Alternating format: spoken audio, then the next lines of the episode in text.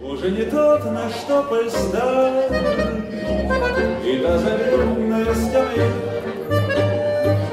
Сидит теперь другая пара, Там, где сидит ты и я. Vielen Dank. Vielen Dank an das Trio Show, die uns auch weiter heute begleiten werden. Ich darf Sie, darf euch herzlich begrüßen zur Eröffnung der Ausstellung Europäischer Widerstand gegen den Narzissmus. Sozusagen unser, einer unserer vielen Beiträge rund um den 8. Mai, den 70. Jahrestag der Befreiung von Nationalsozialismus, Faschismus und Krieg. Und wenn das Wort von der Befreiung wirklich uneingeschränkt zutrifft, dann mit Sicherheit für all diejenigen Länder, die von Nazi-Deutschland überfallen, unterdrückt, ausgebeutet wurden und für die symbolisch der 8. Mai, der 9. Mai oder auch andere Tage je nach Region die Tage sind, wo diese Zwangsherrschaft endete. Und insofern ist das, was hier gezeigt wird, was gleich von Ulrich Schneider sozusagen noch ausführlicher dargestellt wird, dem Generalsekretär der, jetzt korrigiere mich, der Internationalen Föderation der Widerstandskämpfer, ähm, ist, glaube ich, auch ein Beitrag, ich will es nicht überhöhen, aber doch zu sagen, ist es auch ein Stück linke Geschichte in Bezug auf Europa, eine Perspektive Europas, die sich für Linke aus der Tradition des antifaschistischen Widerstandes zusammensetzt, und zwar in Ost- wie Westeuropa. Und insofern finde ich es besonders gut, dass hier eben Tafeln, die sich auf die unterschiedlichen Teile Europas beziehen, gezeigt werden, weil es gibt natürlich äh, jeweils auch Tendenzen, da immer etwas auszuklammern. Es sind im Übrigen ja nicht nur Länder beteiligt, die unmittelbar von, von Nazi-Deutschland oder anderen faschistischen Ländern unterdrückt waren, sondern die auch indirekt an diesem Kampf Anteil hatten, die eigene faschistische Unterdrückung hatten, Stichwort Portugal, aber dazu wird, oder Italien, gut, die waren unmittelbar auf kriegführender Seite, äh, bei den Achsenmächten, aber darauf wird gleich noch weiter eingegangen werden. Wenn wir also sozusagen auch als im weitesten Sinne Linke versuchen, unseren Bezug zu Europa herzustellen, bei aller Kritik an der vorfindlichen Europäischen Union in ihrer jetzigen Verfasstheit, dann glaube ich, ist dieses Erbe von Widerstand, von antifaschistischem Widerstand und alliierten Sieg über den Nationalsozialismus und die faschistischen Regime enorm wichtig. Wir wissen, dass das nicht überall endete, Stichwort Spanien, Stichwort Portugal, wo es noch Jahrzehnte dauerte, bis die faschistischen Diktaturen überwunden wurden. Aber für die meisten Länder war eben dieser Widerstandskampf, der 1945 erfolgreich endete, entscheidend. Und was, glaube ich, als zweiter und von mir noch zu hervorziehender Punkt wichtig ist, dass wir die Vielfalt von Widerstand und Widerständigkeit, glaube ich, hier dargestellt bekommen. Das ist das berühmte Foto aus Hamburg, glaube ich, von Blum und Voss, über das es ja auch immer mal wieder bildsprachlich die eine oder andere Debatte gab. Also natürlich ist Widerstand auch wirklich breiter zu sehen im Sinne von Widerständigkeit, von Entziehen. Und natürlich sind die Formen des Widerstandes in den einzelnen Ländern ausgesprochen unterschiedlich gewesen und mussten es auch sein. Und sie sind immer natürlich da, wo sie auch eine militärische Relevanz hatten, immer im Kontext auch zu sehen des Zusammenspiels mit den Alliierten mit der Sowjetunion, mit den westeuropäischen, mit den amerikanischen Alliierten. Ich glaube, das ist hier insbesondere auch bei der Tafel, die sich auf Belgien bezieht, relativ sinnfällig. Also, diese Ausstellung soll sozusagen nochmal den 8. Mai als einen gesamteuropäischen Tag der Befreiung ins Zentrum rücken. Dazu wird jetzt erst Ulrich Schneider etwas sagen. Ich freue mich, dass dann Wolfgang Gerke hier ist, der stellvertretende Fraktionsvorsitzende der Linken im Bundestag. Das ist kein reiner Zufall, sondern das hat sehr viel zu tun, dass die Ausstellung hier ist, dass Wolfgang sich dafür eingesetzt hat, sie herzuholen. Direkt am 8. Mai hat es nicht ganz geklappt aber ich glaube, das macht überhaupt nichts. Deshalb würde ich jetzt als erstes Ulrich Schneider bitten, uns in die Ausstellung einzuführen und im Anschluss dann Wolfgang Gerke das Wort geben.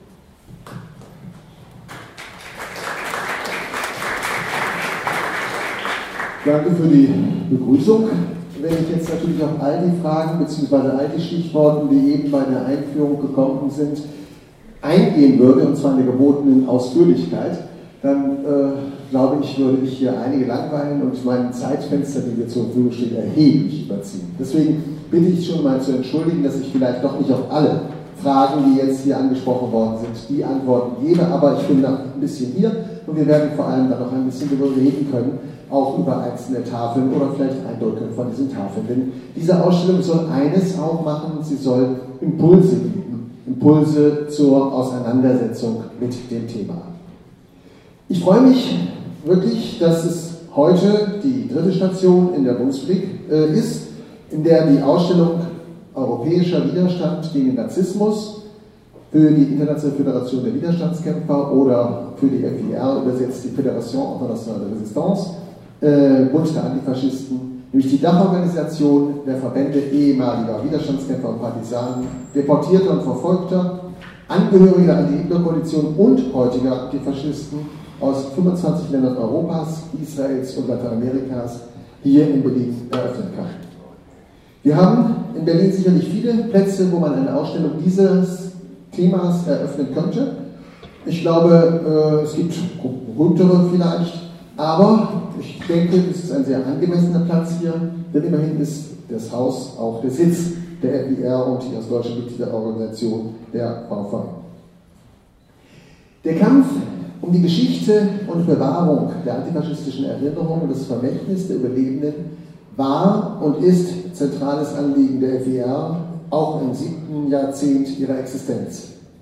Lange Zeit war es die Zeitzeugengeneration, die, ihr wisst es selber, authentisch und mit großem Engagement ihre Erfahrungen und Berichte vom antifaschistischen Kampf, von der Notwendigkeit und der Gemeinsamkeit des Handelns an die nachgeborenen Generationen weitergeben konnte.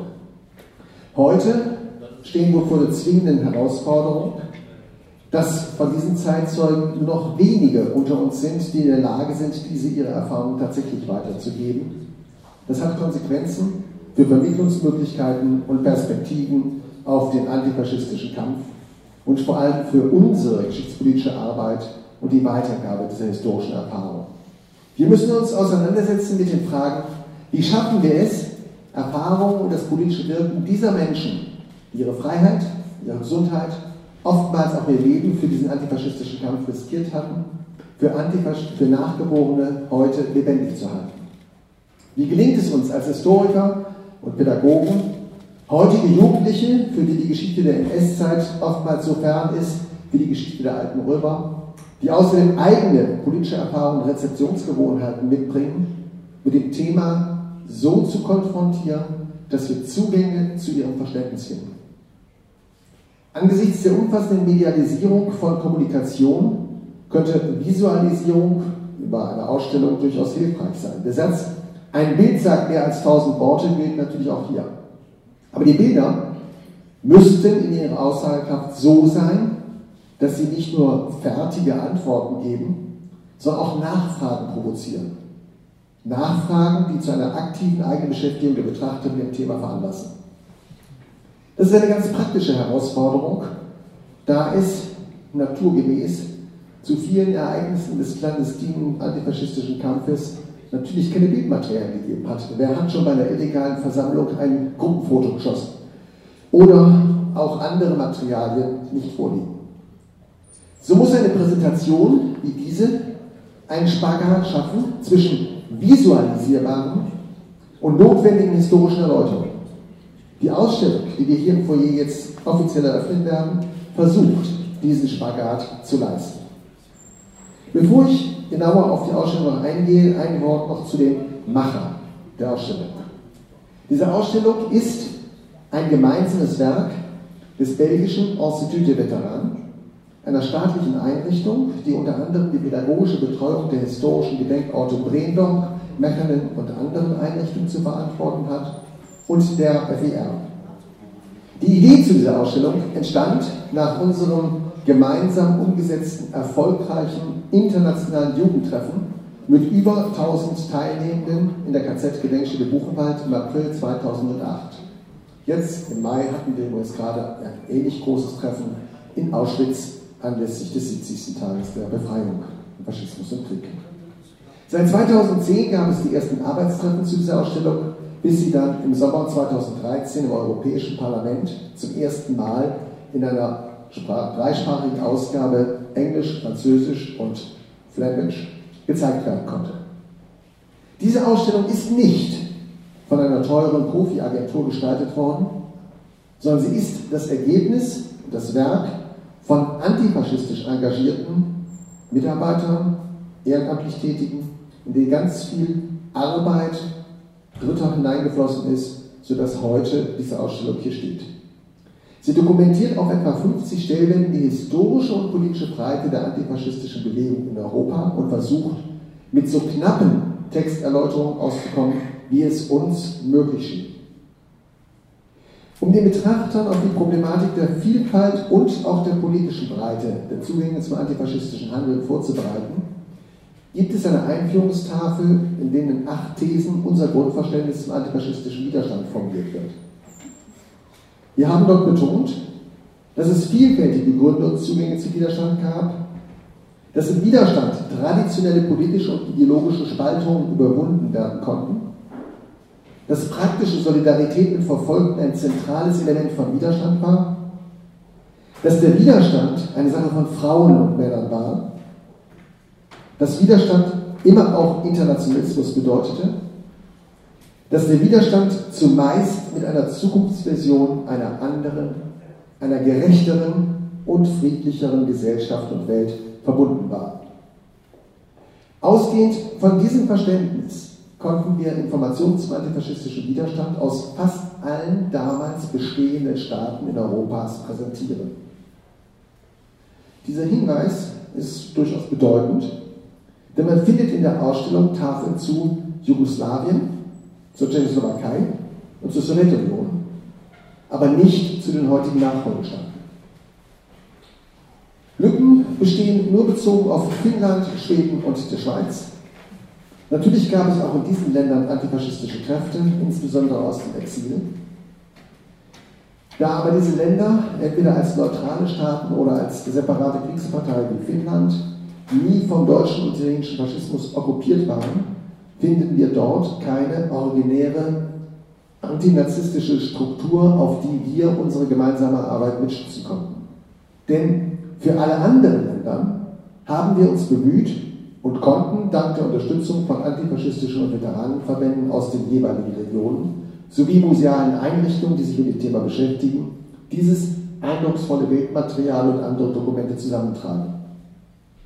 Auch wenn die platzmäßigen Begrenzungen die sich durch zumeist ein oder zwei Stelltafeln pro Land ergaben, Einschränkungen auferlegten, wurde versucht, und ich denke durchaus erfolgreich, die wichtigsten Stichworte der antifaschistischen Geschichte der jeweiligen Länder angemessen zu dokumentieren.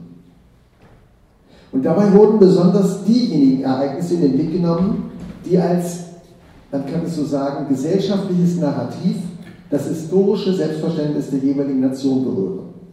Dazu gehört beispielsweise in den Niederlanden der Dockarbeiterstreik vom 25. Februar 1941. Dazu gehört der militärische Sieg der sowjetischen Streitkräfte im Februar 1943 in Stalingrad, ein Ereignis, das weit mehr als eine militärstrategische Konsequenz hatte und weit über die Sowjetunion als Symbol für die Besiegbarkeit des deutschen Faschismus wahrgenommen wurde.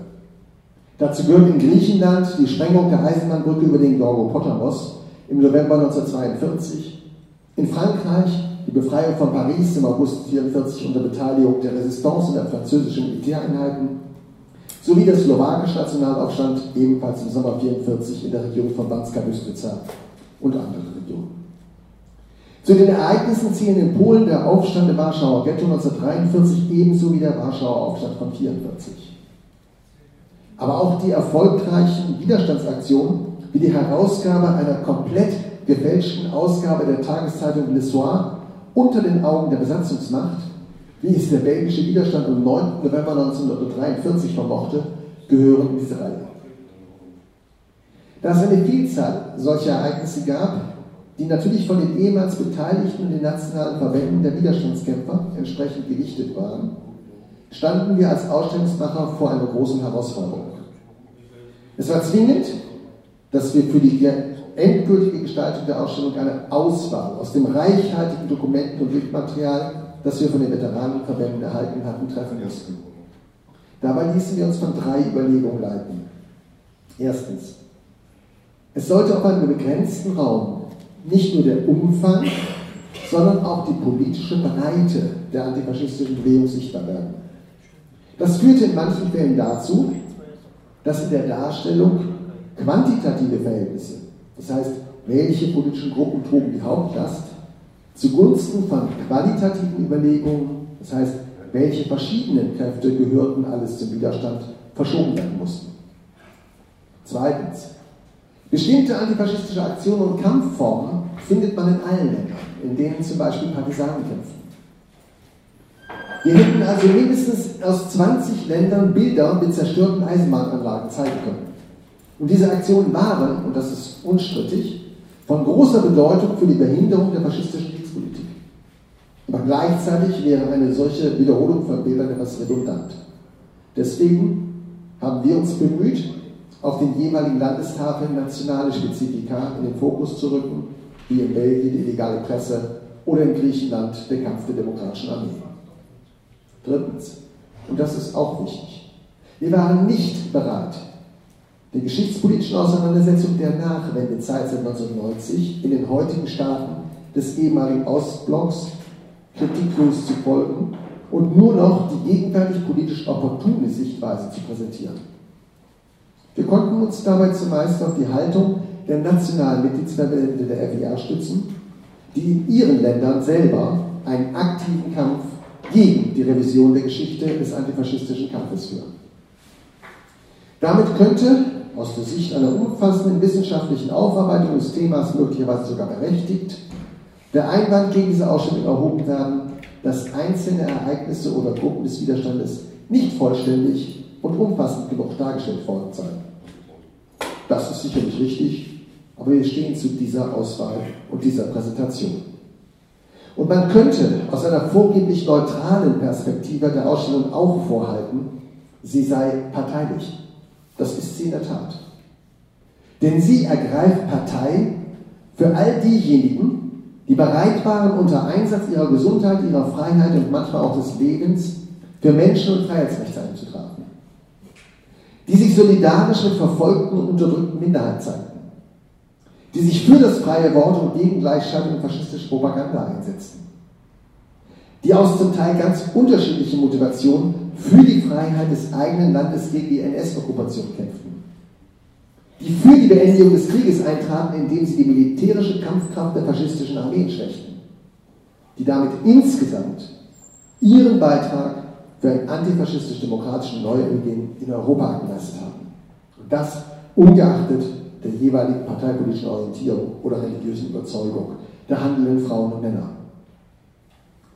Wenn wir uns also heute bemühen, Vertretern der gegenwärtigen Generation einen Zugang zu dem Thema zu öffnen, dann bieten sich trotz der europäischen Perspektive dieser Ausstellung selber zwei Ebenen zur Identifikation an, die in der Ausstellung in Ansätzen versucht wurden, nämlich ein individualisierter und ein regionaler Bezug.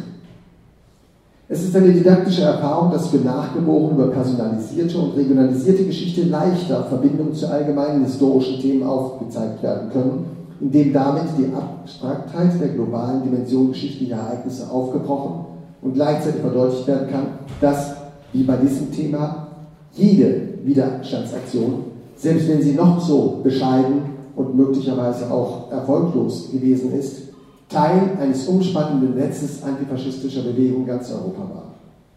Die regionalisierte Aufarbeitung der Widerstandsgeschichte muss sich an den jeweiligen Ausstellungsorten orientieren, wobei hier in Berlin, glaube ich, ein enormer Fundus an Quellenmaterial, historischen Orten, Zeitzeugenberichten und anderen Anknüpfungspunkten bereits besteht. Was die Personalisierung von Geschichte betrifft, haben wir in der Ausstellung versucht, dem Widerstand Gesichter zu geben. Zum Beispiel das Foto von dem 19-jährigen Mädchen Soja Kosmondajanskaya, Sie wurde im Jahr 1941 in der Sowjetunion von den Deutschen für Partisanentätigkeit festgenommen. Auf den beiden Bildern, die wir haben, sieht man den Platz eines Dorfes, wo die Bewohner gezwungen werden, einer Hinrichtung beizuwohnen. Man sieht das 19-jährige Mädchen, sie weiß, sie wird sterben und sie sagt, wir sind 170 Millionen und ihr könnt uns nicht alle helfen. Dieses Beispiel von Mut ist zu einem Symbol geworden für die damaligen Sowjetbürger. Nach Stalingrad, als die Rote Armee nach Westen vordrang, schrieben Soldaten auf ihre Panzer für Soja. Ein solches Beispiel kann auch heutigen Generationen, glaube ich, Mut machen wo wir unter gänzlich anderen Bedingungen politischen Widerstand für eine gerechtere, eine sozialere, eine friedlichere Welt leisten. In diesem Sinne wünschen wir uns im Publikum, dass die Ausstellung und die dort gezeigten Informationen nicht nur historisch und retrospektiv betrachtet, denn die Erinnerung an den antifaschistischen Widerstand vor über 70 Jahren hat, aus unserem Verständnis natürlich, immer auch eine gegenwärtige Dimension. Nicht, dass eine falsche Analogie zwischen faschistischer Herrschaft und heutigen Verhältnissen zu ziehen wäre, aber die heutigen demokratischen Verhältnisse verdanken wir zu nicht geringem Umfang dem Kampf und dem Einsatz von Antifaschisten gegen die NS-Herrschaft und nach der Befreiung im antifaschistisch-demokratischen Neuanfang. Und so verstehen wir die auf den Tafeln gezeigten Beispiele des antifaschistischen Kampfes auch als Mutmacher für heute. Als Mutmacher für die Auseinandersetzung mit Fremdenfeindlichkeit und Rechtspopulismus, mit Neofaschismus und Antisemitismus, mit Kriegspolitik und soziale Ungerechtigkeiten. Als Mutmacher heute einzutreten für Demokratie, Frieden, Freiheit und eine solidarische Gesellschaft, in der alle Menschen mit gleichen Rechten lebenswert existieren können. Ich danke.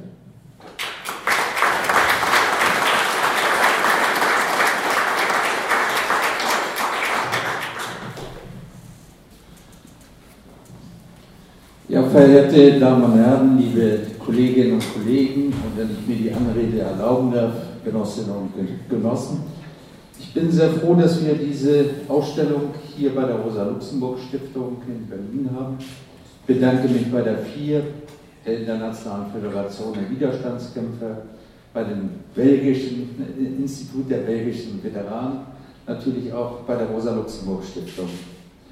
Ich wünsche Ihnen als Besucher doch, dass Sie häufiger kommen, dass man die einzelnen Bilder verinnerlicht, sie auf sich wirken lässt weil natürlich heute schon eine Auseinandersetzung um die Interpretation der Vergangenheit erneut stattfindet. Und die ist von großen äh, Bedeutung. Ich habe mich sehr geärgert im Bundestag über die Gedenkveranstaltung zum 70. Jahrestag der Befreiung, über diese Rede, die Professor Winkler dort gehalten äh, hat. Ich habe sie verglichen mit der Rede des ehemaligen Bundespräsidenten von Weizsäcker, das war ein anderer Geist. Weizsäcker hat in Deutschland West, und es wird, wird natürlich auch wenig gesprochen von Deutschland Ost und Deutschland West in diesem Verhältnis, 1985 damit aufgeräumt, dass der Jahrestag Niederlage und Kapitulation bedeutet und hat an sein, anstelle dieser Begriffe den Begriff Befreiung gesetzt. Im vollen Umfang auch der eigenen und der inneren Befreiung. ich habe gedacht, warum muss in einem Parlament heute ein Professor eingeladen von der Regierung äh, damit wiederum brechen, wo man nicht über Befreiung heute redet, wo man nicht die Befreier würdigt in ihrer Vielfalt, sondern wo man anstelle dessen ein Bild setzt, dass man schon immer recht gehabt hat das war nicht angemessen. Ich habe gedacht, es wäre doch ganz schön, wenn in diesem Bundestag, auch gerade in der heutigen Situation, ein Dank äh, an die sowjetischen Soldaten, die diesen Reichstag erobert und befreit haben, ausgesprochen wird. Ihre Inschriften sind ja in diesem Reichstag. Ich habe mich gefragt, warum aus diesem Anlass nicht die griechischen Partisanen gewürdigt werden die ihr Land selbst befreit äh, haben und heute noch um Anerkennung kämpfen müssen, vielfacher äh, Form. Ich habe mich gefragt, warum wird, werden nicht die italienischen Partisanen hier gewürdigt, die jugoslawischen, die polnischen Partisanen. Es hätte so viel Anlass gegeben, uns selbst zu hinterfragen.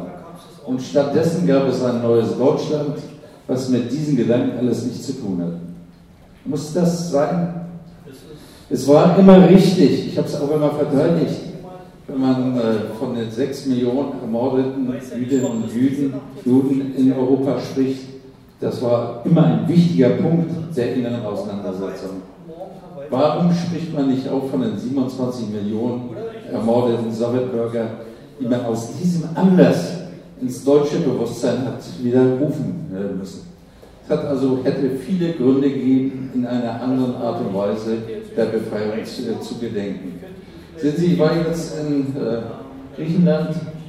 Die griechischen Partisanen sind zum ersten Mal gewürdigt worden unter der Linksregierung. Zum ersten Mal. Das war eine interessante Veranstaltung im Militärhistorischen Institut, wo die Generäle, und die griechischen Generäle waren immer putschverdächtigt, sie haben gesagt, nein, können Sie ganz sicher sein, wir nicht, wo die Generäle die Partisanen gewürdigt haben. Um das auszudrücken, hat eine Militärkapelle den äh, großen Text und die Melodie von Theodorakis, die der Mauthausen-Kantate gespielt.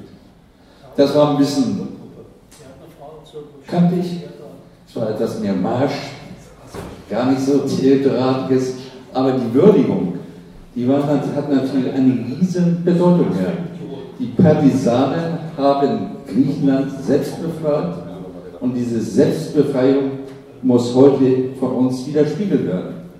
Ich möchte, dass die wenigen Überlebenden der Partisanen noch erleben, dass Deutschland die Zwangsdarlehen zurückzahlt mit all das, was dem, was an Zins und Zinseszinsen draufgekommen ist.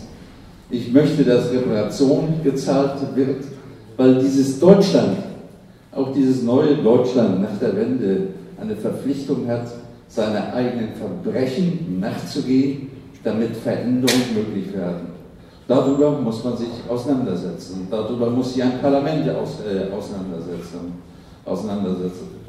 Ich habe sehr bedauert, dass die Bundeskanzlerin nicht Courage gefunden hat, nach Moskau zu fahren. Sie hätte am diesem Tag, den 9. Mai, auf den Roten Platz gehört, nicht weil ich sie besonders sympathisch finde, das ist völlig unerheblich dabei, sondern weil es auch eine Würdigung ist, dass genau an diesem Platz die Nazi-Symbole, die Nazi-Fahnen in den Staub geworfen worden sind. Und dieses in den Staub werfen des Faschismus, das hätte man auch aufnehmen müssen und diejenigen zu würdigen, die das äh, geschafft haben.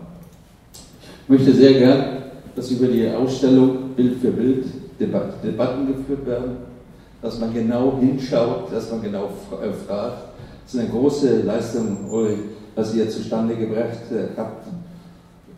Ich weiß, wie über Geschichte gestritten wird. Ich kenne Geschichten, wo Bilder retuschiert wurden sich plötzlich gewundert hat, warum der oder die nicht mehr auf dem Bild vorhanden ist. Ich weiß, dass immer die Gefahr besteht, Geschichte umzudeuten und umzuschreiben, dass er all dem widerstanden hat. Ist eine große Leistung die auch die VVN auf ihre Fahnen schreiben kann. Dafür herzlichen Dank. So, und es ist eine große Leistung, dass dokumentiert wird. Es gab europäischen Widerstand. Es gab Widerstand in den einzelnen europäischen Ländern. Es gab aber auch einen europäischen Widerstand, weil es schon eine Art und Weise der Vorstellung gab, was nach den Verbrechen der Nazis an politischer Neuorientierung in Europa möglich ist und durchgesetzt werden sollte. Wenn ich die Verfassung Italiens oder Portugals lese oder auch des deutschen Grundgesetzes, das war Teil von, von Deutschland, wenn ich den antifaschistischen Geist dort lese, der diese Verfassung immerhin geprägt hat, gab es eine Vorstellung, dass man ein besseres und anderes Europa möchte. Und ich finde, für ein besseres, ein anderes Europa lohnt es sich auch heute zu kämpfen. Das ist eine große Leistung, die ihr verbringt die uns anregt, darüber nachzudenken. Ich bedanke mich, wünsche euch allen sehr viele Debatten, sehr viel Meinungsstreit. Und wenn ich das zum Schluss sagen darf, träumt ein wenig auch von den Bildern, die ihr seht, weil sie verfolgen ein bisschen den Schlaf hinein, weil man darf nicht schlafen, wenn neue rechte Gefahr in Europa wieder um sich greift. Herzlichen Dank.